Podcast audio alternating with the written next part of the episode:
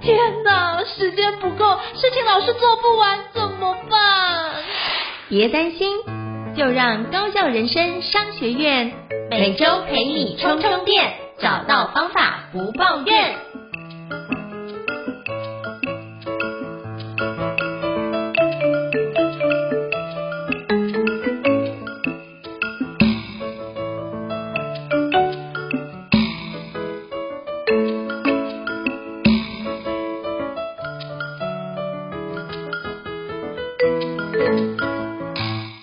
大家好，欢迎大家来到高效人生商学院，我是赵应成，我是电脑玩物的站长伊瑟。许多人想达成的梦想很多，而人生苦短，如果用相对高效的方式来进行，进而让人生丰富精彩。高效人生商学院与你一起前进。Hello，伊瑟老师，请问一下，我们今天要聊什么样的主题呢？我们今天聊一个有趣的生活化，但是对于想要提升生产力效率的朋友，或者很努力的自我学习的朋友可能会面临的一个问题，那就是我们如何有效的整理我们的书柜。嗯，那这个问题呢，我先分享一个我自己很有趣的经验，就是在大概好几年前之后，我就发现我自己再也没有留下实体的这个书柜了。当然，这跟很多人的想法，或是想要有一个书香的这个世家这样子的想法，可能有点背道而驰。那那时候的一个契机就是说，刚好那时候我需要进行一次这个大搬家，然后在大搬家的过程当中，前一个地方其实我有非常多的这个藏书，而且我以前其实是念中文系的，所以我其实有很多艺术类，甚至那种比较像是古书的 藏书。那当然也有很多我自己的后来想要研究的这种时间管理、生产力的相关的书籍。那也有很多那种世界各国的文学的名著。因为毕竟我以前是走文学系的这条路线，但是那时候呢，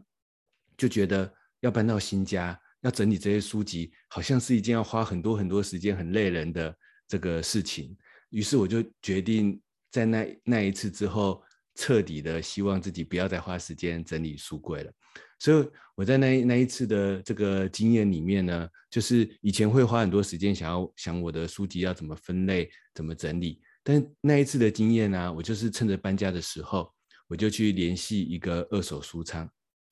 而且我那时候还很认真的去联系，比如说有些二手书商比较适合收艺术类的书籍，那有些二手书商呢，其实二手书商大概都不太喜欢收商管类的书籍啦，因为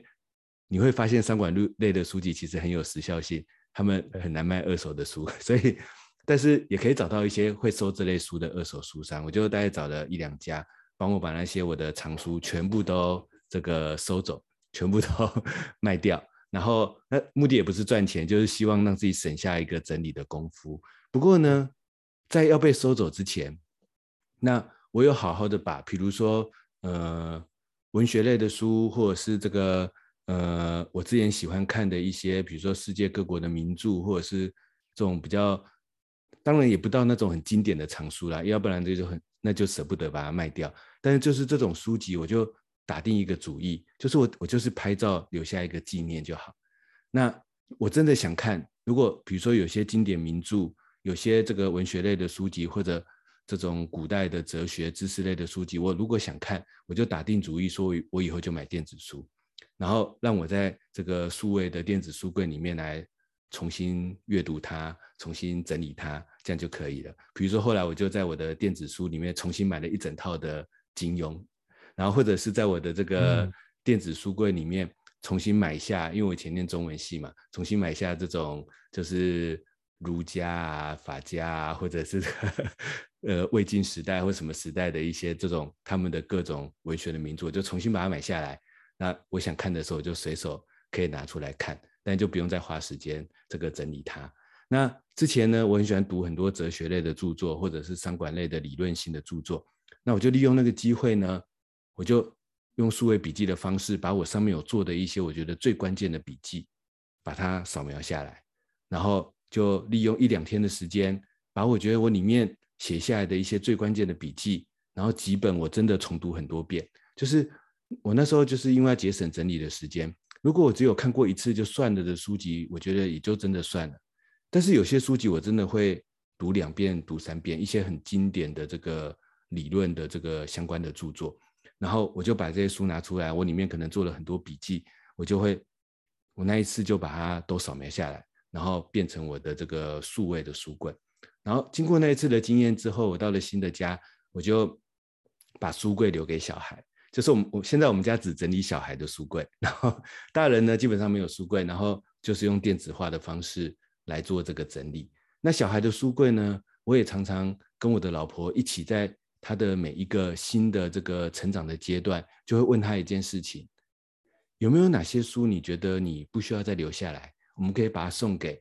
就是可能比你小的小朋友。让他们可以去读，因为比如说他最小的时候读的那些教他怎么上厕所啊或什么的书籍，他可能现在长大了，可能不需要再看嘛，也永远不会再拿出来看了。嗯，把它移出来，然后这个呃送给更小的朋友，然后但是这时候书柜上就空出一个空间，我们就一起研究说，好，那现在你有没有想看什么系列？像我小孩现在很喜欢看那个历史漫画类的丛书，所以我就想说，哎，你之前买了《三国演义》。也买了这个台湾历史系列，现在你要不要再选一个？比如说是世界各国历史呢，还是世界伟人历史呢，还是什么的漫画系列？你刚好可以填这个被你断舍离之后的这个书柜上新出现的空格。但是呢，嗯、永远让你的书柜保持着一个里面每一本书你都会看两次、三次，然后而且你随时知道它在哪里，可以重复拿出来这样子的这个状态。那这是我自己就是一个真实的经验，包括。我如何把我过去的书籍做一个数位化，然后现在帮小孩整理书柜这样子的方法，先跟大家做一个有点像是抛砖引玉的分享。那应成老师，我知道他是一个读很多书籍的人，所以我很想问问看，应成老师会怎么处理你的书柜的整理呢？我我处理书柜整理跟方式跟跟你完全是完全是一个极端子哦。那这样很好啊。对，因为我那时候就是。其实一直都有书的困扰，那我发觉就是我买的书经常会有那种放不下，然后堆在地上，然后堆很满，然后可能还有一两百本书还没看那种情况。可是就觉得哇，看了这么多本书还没读，就有一种焦虑感存在。后来发觉就是尽量不要有这种焦虑感，因为有些书我就会发觉，如果我就是现在以前都会想要放着放着，想要应该会看，可我发觉后来觉得有一件事情就是。就算我的书架可以放一千多本书，可是这种放满的一天呢、啊，而且就是放满之后堆在地上，你就觉得很多东西会有点阿杂，就觉得哎，怎么这东西放在那边没有被处理，就会反得很焦虑。所以我后来就发觉，我可能要把一些东西断舍离掉。可是我发觉，在断舍离这件事，我又遇到一个困扰。像我觉得我断舍离最快的速的最快速的书是什么？就是你刚刚讲到的，就是。商管类，特别是讲趋势类型的书，我这种断舍离超快，基本上就是全部就是直接断舍掉。比如像二零一七年在讲有关什么元宇宙或者什么呃那个相关的内容，基基本上都可以抛掉。为什么？因为已经过五年的状态，这五年有很多的新的迭代，但就看最新的部分，它已经验证完，都不用再去重新看那个东西。所以像那种商管类型、趋势类型的书，只要已经经过那个时间点，就全清。我觉得这是完全毋庸置疑，不用担心说哦，这部分要留下来做什么事情。呃，我觉得这个区块，反正趋势，如果你要的话，你再去找新的说，是网络上有新的资源，这都是有最新的环节。那重点你要证明它是对的就好。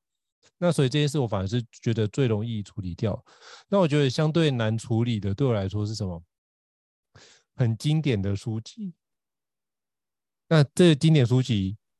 当越来越多的时候，这件事情就会形成我觉得比较大的一个断舍离的环节。第二部分是，呃，我自己擅长在工作类型的书，比如说可能要上的，比如说像问题分析解决的书啊，比如说像呃简报的书籍啊，像专业管理的书籍啊，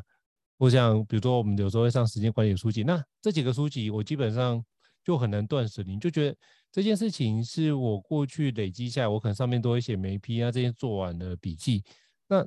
偶尔会翻起来，你就哎，会有一些新的收获、新的看见。可是发觉一件事情，就是这么多本，我有那么多的时间会翻吗？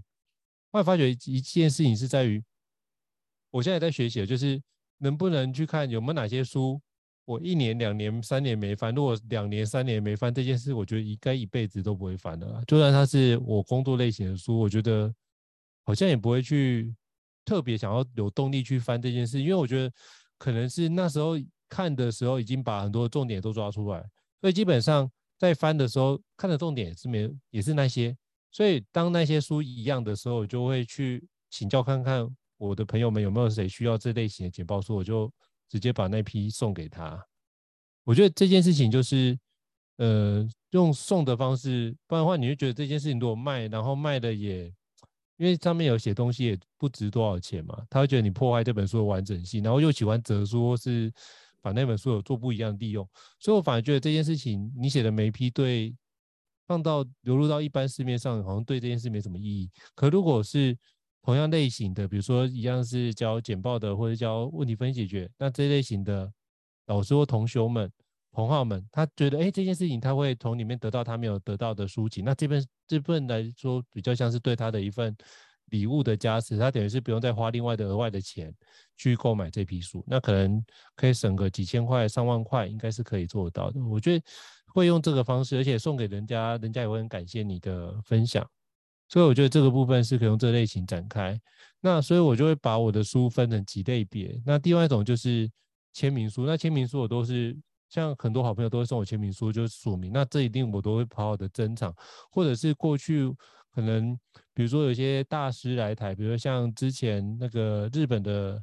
趋势大师，就大前研一先生来台，然后那时候我手上就那时候有他几本著作，刚好他在台北有分享，我就请他签名，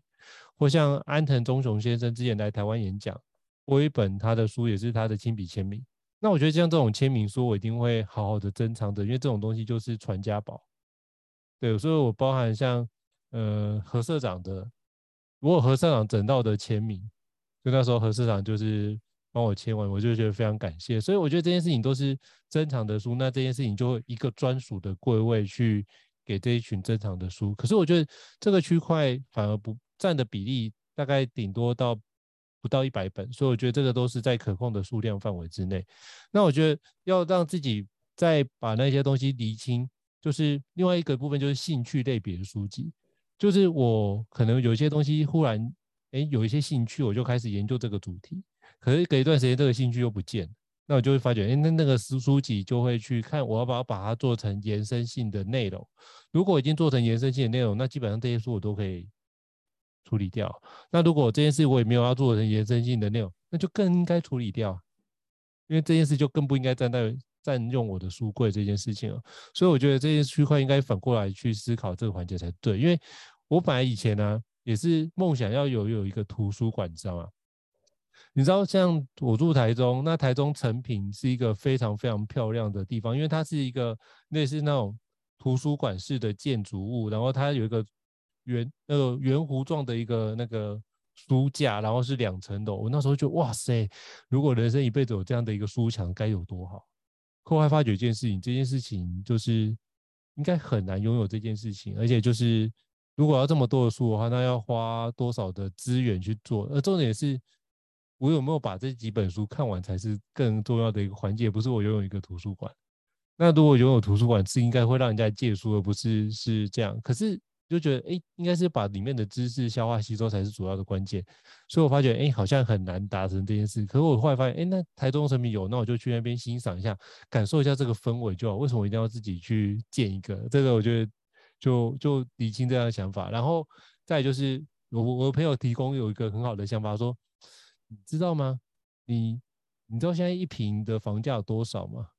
你这个部分，假设你书房现在有一坪或两坪，好，那你就是怎么样把这个三十几万的部分放的这么多的书，那你不觉得这件事情是一件很可怕的事情吗？你没有妥善利用这个资源，我发现，哎，好像是哎，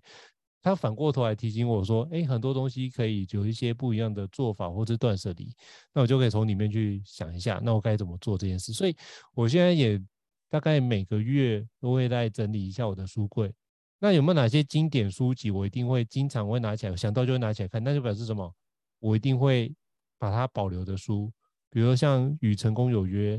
比如说像《完成》，比如像《长销》，比如像《一流的人如何保持巅峰》这种类型的书籍，只要我分享，就是经常上课分享的书籍，都会讲到那一本，我就会三不五时把这本拿起来，或是有没有它的延伸性的书籍，我都会把它掌握，所以尽可能都会把这件事情做相关的保留。所以我后来发觉，就是像那种有兴趣书籍，到时我看完基本上就没问题的话，我就会尽可能把它直接淘汰掉，就是看完就基本上就可以把它的送人啊，或者是。二手书店转卖掉啊，或者怎么样方式，就会往那个地方走。那如果不是的话，就会把它分成主要两类，就是我的就是经典书籍收藏，第二部分就是签书的收藏，再是工作类型书籍的收藏。所以我主要聚焦在这三类上面。那剩下我就要不断的去让自己断舍离掉。所以这是以上是我相关的一个做法。不好意思，老师有什么样的回馈或是什么样的想法呢？就是我听完应成老师的分享，跟回想我自己刚才自己的分享，我要来帮大家做一个分析跟整理了。我在想说，说不定我们在整理书柜的时候啊，可以从这样的角度去入手。就是当然我们不需要的书断舍离，这个应该毋庸置疑。嗯，那但是我们需要的书呢，我觉得或许可以可以从四个角度来看：一个是珍藏的书，一个是我的工作。我的学习那种实际应用要使用的书，然后另外一种是休闲类的书，然后还有一种是生活上的书。我来跟大家简单的分析一下我的想法。珍藏的书呢，就像应成老师刚才提到的，就是可能作者给他的亲笔签名的书。这本书对他来讲，可能或者在某个时刻，它有某一个重要的意义，或许是或许是求学时代我们留下的一本。自己上面有千锤百炼的笔记的一本最重要、反复学习、读了非常多遍的书，或者你生命中一个很重要的人、一个很重要的老师给你的一本书，或者曾经对你有一个很重要的影响，然后也在上面写下了某些很重要的笔记或故事的这样的书籍，就是珍藏的书。就是这个珍藏跟大家一开始对珍藏这两个字的意思可能不太一样哦，不是指那种就是哦，它是一本。这个经典著作或者古书，我觉得不是这样的意思。因为再怎么经典著作，在这个数位化的时代，其实也很容易从电子书或什么地方就把它找回来，你就可以看到内容了。但是我觉得有时候书，尤其是实体的书，它某个时候确实会产生一个真实的连接。这个连接是你的某一个很关键的记忆，你跟某个人的一个很重要的交往，或者是你在。解决工作、人生、生活当中的某个关键问题当中的某个契机，这个实体的这这一本书，可能在那一个时刻帮你创造了一个很重要的硬科、很重要的连接。这个叫做我称呼它为可能是珍藏的书。那这种书呢，因为它有故事在里面，或许我们就值得把它留下来，在自己仅有的这个书柜书柜空间里面。当然，少数人你有一个完整的书房，甚至买一栋房子来放书。那个就不关我们的事，那另当别论。但是在一般人的情况底下呢，我们在仅有的书柜里面，或许我们真正应该放进书柜的就是这些珍藏的书，不是不是要给别人看，而是说，当我看到我这个书柜，它背后每一本书都对我来讲涌现很多的连接，涌现很多的故事，涌现很多的记忆。我们用一个书柜好好把它摆下来，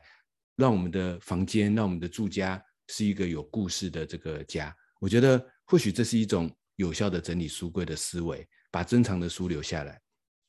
那那些使用的书呢？就是像胤丞老师说的，因为他要上很多的课程，所以他对很多书对他来讲就是参考书。他在里面随时都要翻找很多资料，可以变成课程当中的一些资料。然后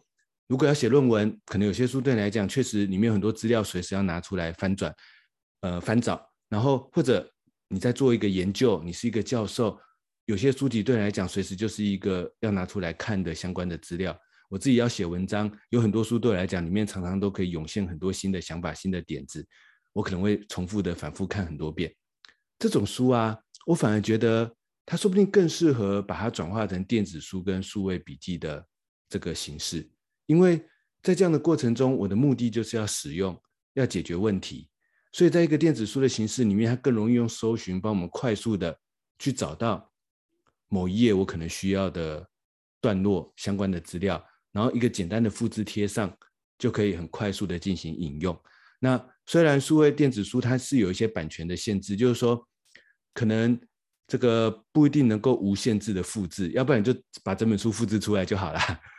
它可能会有一些复制的数量的限制。不过啊，我的实际经验就是，这个复制数量的限制通常都有足够的空间，也就是我可以在里面复制出一些关键的内容到我真正的可能你的笔记的资料库当中。于是呢，像我自己就把这些使用的书，无论是像应成老师提到的《与成功有约》、一流的人保持巅峰，或者像 GTD 的经典著作等等等等的，我其实都已经买下它的电子版。然后在第二次、第三次的阅读的过程当中，把我觉得里面最关键的案例、最关键的技巧，我都把它复制出来，整理成我自己的数位笔记。那这样子，我自己在做课程或写文章的过程当中，我其实常常一个简单的搜寻，比如说克服拖延的方法，比如说如何建立收集箱，如何清空大脑，都很容易的找到这些书籍里面的一些我当时做好的笔记整理的一些关键的片段。然后甚至像我当年我说我把我的纸本书做了一次大清空的过程当中，我可能做了一些关键的页面的扫描，那也都可以在这样的过程当中去把它搜寻出来，然后让我其实反而更容易的反复利用，更轻松的反复利用这些书籍上的内容。我自己的经验是啊，当它数位化之后啊，反复利用的机会通常会比它在纸本里面更高，因为我觉得。它在很多纸本书里面，其实对我们来讲是一个障碍，就是啊，它到底在哪一本书里面呢？我要找的资料到底在哪一本书里面？那我翻开一本书，翻翻翻没找到，这时候要翻第二本书，就会觉得开始觉得怎么办？时间不够了，还要继续翻下去吗？我到底要翻几本书才好呢？我觉得这有时候反而把一些反复利用的这个可能性，它反而造成了一个关卡，造成了一个障碍。可是如果它在我们的数位笔记里面，就算是几百几千则的这个读书的笔记，我就一个搜寻，把过滤出其中的这个数十则或者是十几则的读书笔记，我随意翻开每一则笔记，就可以快速的调阅里面的资料出来使用。我觉得那个反复使用的几率其实反而会能够有效的提高，而且在反复使用的过程中，说不定会变得更有效率。那因为反正它对我来讲就是一个使用的书嘛，所以呢，嗯、我们也不用说。他非得要珍藏在我的书柜不可，因为他他本身的故事其实说不定没有故事，只有痛苦，就是因为它是我们解决问题跟 要做很多任务的这参考资料嘛。好，当然痛苦是开玩笑啦，但是总之它就是一个参考资料型的这个书籍。我觉得就我们就把它数位化，然后在自己的可能数位电子书或数位笔记资料库做好整理，说不定会是一个这种类型的书籍的有效整理的方法。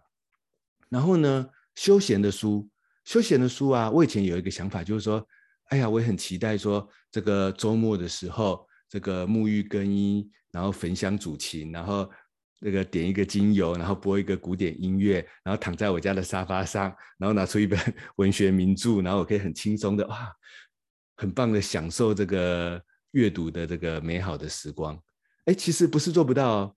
我没小孩的时候可以做得到。但但是有了小孩之后，我发现这件事情好像也很难实现，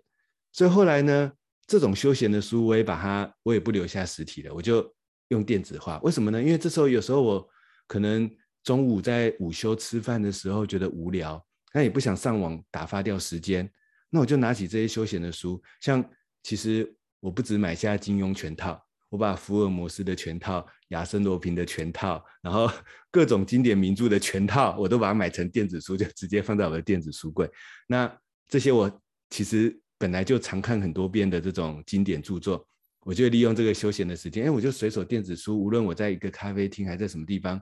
就算我没有带着这个电子书的这个，像我会买那个，我有买读墨的电子书的平板，那但不一定带在身上，那没关系，手机拿出来也就可以看。然后甚至有些电子书呢，它还开放这个朗读的功能。那我想要让眼睛放松，我就闭起眼睛，戴上耳机，我就让它念给我听，念里面的故事给我听。大家要知道，现在的这个语音朗读功能真的越做越好，它是有进步的。嗯、你前几年觉得它读起来好像机器人，你现在只要自己调一下语速，换几个不同的声音模式，你会找到一个你觉得哎，那听起来还蛮舒服的，你可以接受的，而且你可以理解的这个朗读的模式。所以其实我也想要利用这个机会呼吁做电子书的这个出版社，可不可以尽量开放朗读的功能呢？为什么很多电子书出版社都不开放朗读的功能呢？那确实有些很多电子书不知道为什么它是版权吗？还是怎么样不开放朗读的功能？还是要自己未来想要做成有声书？啊。不过我自己是觉得我很喜欢这个书籍，如果还有开放朗读的功能，我就用听的，也是一个很舒服的休闲放松的方式。这是我自己整理休闲的书的方式。嗯、那因为它在电子化，然后又可以朗读又可以听，然后而且也不占空间，然后随身携带，任何零碎的空档都可以拿出来休闲一下。那第四种书就是生活的书。什么是生活的书呢？我觉得或许在未来的时代，慢慢这个数位化、电子化成为一个趋势了。可是我们可能还是必须留下一些珍藏的书，因为那个实体的书对我来讲是一个连接。这是我讲的第一个。然后第二种，我们真的要买实体书、纸本书的，可能是那种属于真正的这个生活的书。什么意思呢？比如说像我小孩的很多这个读本，然后。我们家有一套这个漫画的这个大英百科全书，它里面是很多科学自然的知识。那这个我为什么要留下来呢？因为就是我们家这个附近刚好是一个这个有点像是小森林，然后在半山腰，然后会有很多虫鸣鸟叫，就是常常会有很多奇怪的动物昆虫跑到我们家附近。那我觉得这时候就可以随手拿出来了，跟小孩跟家人一起讨论说，哎，这个到底是什么东西啊？还是这个自然现象到底发生了这个是什么样什么样的现象？它的原理到底是什么？然后我有一些，比如说认识台湾古迹，认识台湾的各这个各地的文化，认识台湾各地的这种不同的，比如说这个生活方式的这个一系列的丛书，我把它留下来。它它对我来讲也不是珍藏的书，但是它就是每次我旅行之前就会把它拿出来跟我小孩一起翻翻看，就说哎。这是我们接下来要去的几个地点哦。那在书上看看，先了解一下。你看这个古迹，它这个图解，原来我们等一下之后要去看的，它就是里面有什么样的故事，然后有什么样的这个很有特色的、有趣的这个地方，先大家理解。或者旅行回来之后，找一个机会，然后就把它翻出来，然后这个跟小孩做互动。就生活的书，我在我的意思是说，在生活当中，我们或许有些书，我们要来做一些互动。要来做一些生活中的某些这个享受，某些沟通，某些的这个可以要实际拿出来，像是工具一样的东西。那这时候或许你也需要一个书柜来留下这些生活的沟通应用的相关的书籍。那但是或许这样子整整理，我们就可以让自己有一个有效的实体跟一个有效的数位的书柜了。这是我刚才连接整合我跟应成老师的分享想到的几个这个。分类的方法，那提供给大家参考。不知道应成老师有没有什么回馈？我觉得胤丞老师讲的非常好，就是包含从实体书柜，包含转换过去到那个数位的书柜里面。其实我发现实体书柜就遇到你讲的困难，就是要找一个我之前写的什么样的内容，就要翻很多本书。我觉得这件事情是很大的一个困扰。可是我觉得我也没找到一个比较好的方式，就是用实体、用数位的方式，怎么样去导关键？有时候那关键字也忘记或者找不到，那我就会也卡在那个地方。所以到时候再跟你找时间跟你请教这件事情。可是我觉得这个环节一件很重要一个环节是什么？我们哪些书对我们来说会持续产生影响？我觉得可以从这个角度来思考。如果这件事书已经对我们不会有任何的影响的话，或许就把它放掉好了。所以我觉得可以从那个观看的频率之数，你会不会把它拿起来看？我觉得这很重要。如果你一辈子都不会拿起来看的书，那本书就算存在那边很久，你也不会去动它，那表示那本书不应该在你的书柜里面的。所以我觉得应该用这样的方式去抽。那基本上你没有拿出来看，基本上就是书就放一边，要么长书虫，或者是那本书就黄掉。所以。对你来说没有任何意义，然后你就要等于是下次搬家或大扫除，发现哎，这本书都没有看，那就一次请二手书店来清掉。那为什么要等那么久再清掉？为什么不一开始就第一次、第二次、第三次？我觉得如果你你可以这样思考，如果你每半年看一次，那你发觉这本书也不会再看。那我现在就发现，哎，如果这本书放了它大概两年以上都没有看过，代表什么？你一辈子不会再看了，我就会把它处理掉。所以用这样的方式，起码我可以确保。我的书基本上都是在我这两年都会看的书，我觉得那是很重要的环节。两年以上都不会看的书，那就除了那些有纪念价值的书之外，我都会把它尽可能处理掉。所以我觉得反过头来想这件事情会是一个比较好的环节啊。那如果有一些书或者有些档案。我觉得这个部分处理书之外，还有另外一个部分是处理讲义这件事情。就是我有一个柜子，也是专门放讲义。那讲义我会发觉哪些东西是已经都已经在电脑里面，我就会直接把这个东西直接处理掉。所以我觉得通常是这样的方式，大概可以瞬间减少我书柜里面百分之三十的存量。那我就多出百分之三十的空间，可以让我怎么样有新的书可以进来。所以每次清书之后，就觉得哇。又有空间可以去买新的书来阅读，这件事我觉得是蛮好的。那刚刚你讲到那个有关那个小说的类比，我就觉得，哎，或许下次你也试试试看《武道狂之诗》也是一个不错的选择。对，那也是一个 很值得一看的一本书。所以我觉得这个小说的类型是帮助我们跳脱出另外一个环节跟框架。所以我觉得偶尔读一下那些跟自己完全无关系、没有关系的书，然后就自己浸泡在那个状态里面，我觉得那个是一个拿回。人生主控权一个很重要的形式跟仪式，因为可能比如说有小孩的话，你基本上都是忙小孩，所以你像什么就是沐浴更衣，然后泡一杯好茶，烧个呃点个香，然后就要在那边喝这个东西。我觉得现在应该当有这样的时间，可能不会拿起来是书，而是有没有什么电影还没追，你可能要开始追剧或追电影，所以要追书这件事情是一个很难的状态。所以我觉得。有小孩之后，这件事真的变成一种奢望。那可是，如果你在比如说午休的时间有十分钟、十五分钟，哎，你能做这件事，你就觉得哇塞，真的是偷到一个时间可以做自己有兴趣的事。但是那时候觉得那本小说特别的好看，所以我觉得是一个可以，你先把它存在那个地方，然后你就有空的时候就把它拿出来，我觉得都是很棒。所以我觉得这时候可以用所谓数位载具或者数位书。电子书的方式帮我们把这件事情展开是很棒的环节。我想要 echo 一下，就是伊森老师刚刚提到这两点，这样子。我很喜欢伊森老师刚才说的，就是这种休闲的书啊，我们就是就算我只读了十分钟，对我来讲就是一个很大的满足，就是一个觉得啊，我终于有时间去做自己的享受，做自己的这个休闲。我觉得这一点我自己也非常的这个感同身受。那刚才应成老师有提到说，诶，但是。如果是我自己要使用的书，整理成数位书柜，到底应该如何整理才好呢？那这虽然不是我们这一集的主题，不过我也想要来做一几个延伸的补充。当然，也欢迎可以参考一下我的防弹笔记法的这个新书，里面就有讲这里面的整理流逻辑。那我自己的整理的方式其实是这样子的，比如说，如果是纸本书，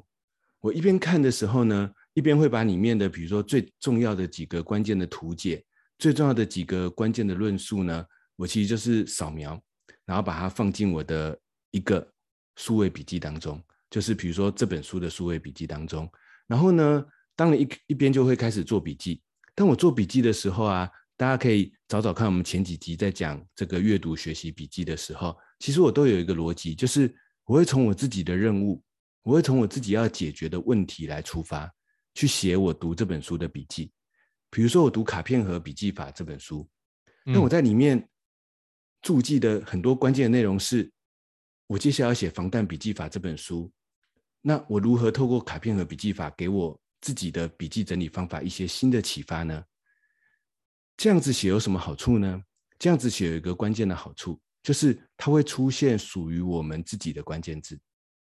大家想哦，我如果读读一本卡片和笔记法的书。我在上面拼命的写他书上已经有的重点，无论是我用扫描还是把它重新誊写到数位笔记当中，这时候里面只会出现一大堆，比如说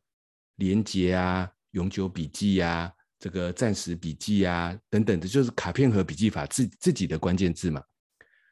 如果是这样的笔记啊，就很容易搜寻找不到，为什么呢？嗯，因为你哪记得这些关键字啊？这是别人的书里面的关键字，你怎么会记得呢？你以后搜寻也不会用啊。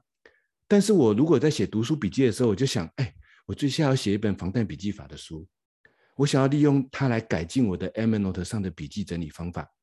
这时候我的笔记里面会出现什么关键字？是不是会出现防弹笔记法？是不是会出现 Evernote？那这样以后我搜寻的时候，比如说我要找的是 Evernote 的笔记整理方法，我要找的是防弹笔记法有什么参考资料？那这样我单纯下这个关键字，会不会找到当时的读书笔记中的片段？不就会了吗？为什么呢？关键就在于我们在整理那个笔记的当下，要想一个问题，就是问自己：我现在这一个读书笔记，它想要用来解决我的什么问题？它要对应我接下来或正在做的哪一个专案、哪一个任务。我觉得光写下这个就够了，因为这里面就会出现你以后找得到的关键字。我以前呢，其实有一个这个好朋友，他就说他也是一个专业的这个顾问跟讲师，他平常也是大量的阅读、收集很多片段的资料，要用在他以后的顾问案跟他以后的课程当中。他说他其实就是做一个简单的注记，就是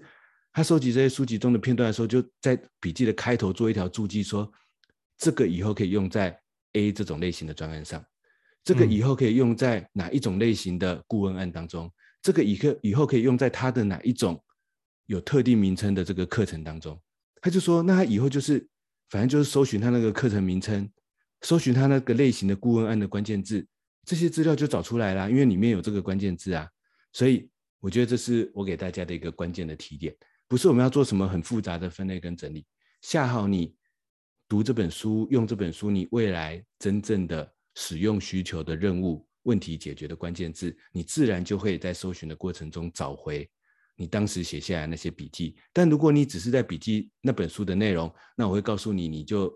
会将很难找回来，因为那里面没有你自己会记得的或使用的。这个任何关键字在里面，这是简单的这个一个分享。那也帮助大家，如果你真的也想试试看这种使用类型的书籍变成数位书柜的方法，那你就是做好这一步的设定，我相信你就可以搜寻找到很多相关的资料了。好，非常感谢一嫂这个分享。所以一嫂这刚呃的内容，我来帮各位总结一下，就是。你一定要把那个书用自己的话写下来，那时才会变你自己的东西，不然都不会变你自己的东西。所以这样你才会有感受，或有一些因赛存在，就是一些洞见存在，你才会变成你的。所以我觉得这个区块你就可以把它写下来，用这个方式来整理你的笔记，然后你的笔记就是才会有感觉，然后你再去找相关的书籍，你就会找到你要的一个书的内容。好，非常感谢易老师补充一下这一段。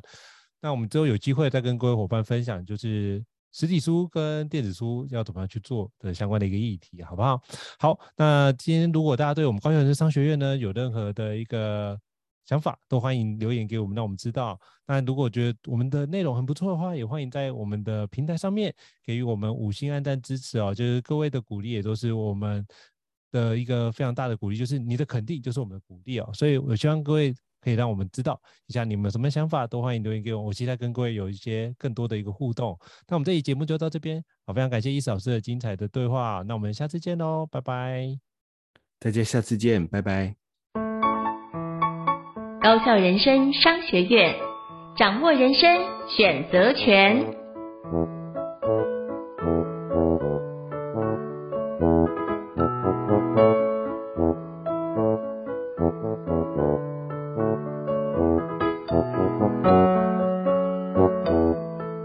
Thank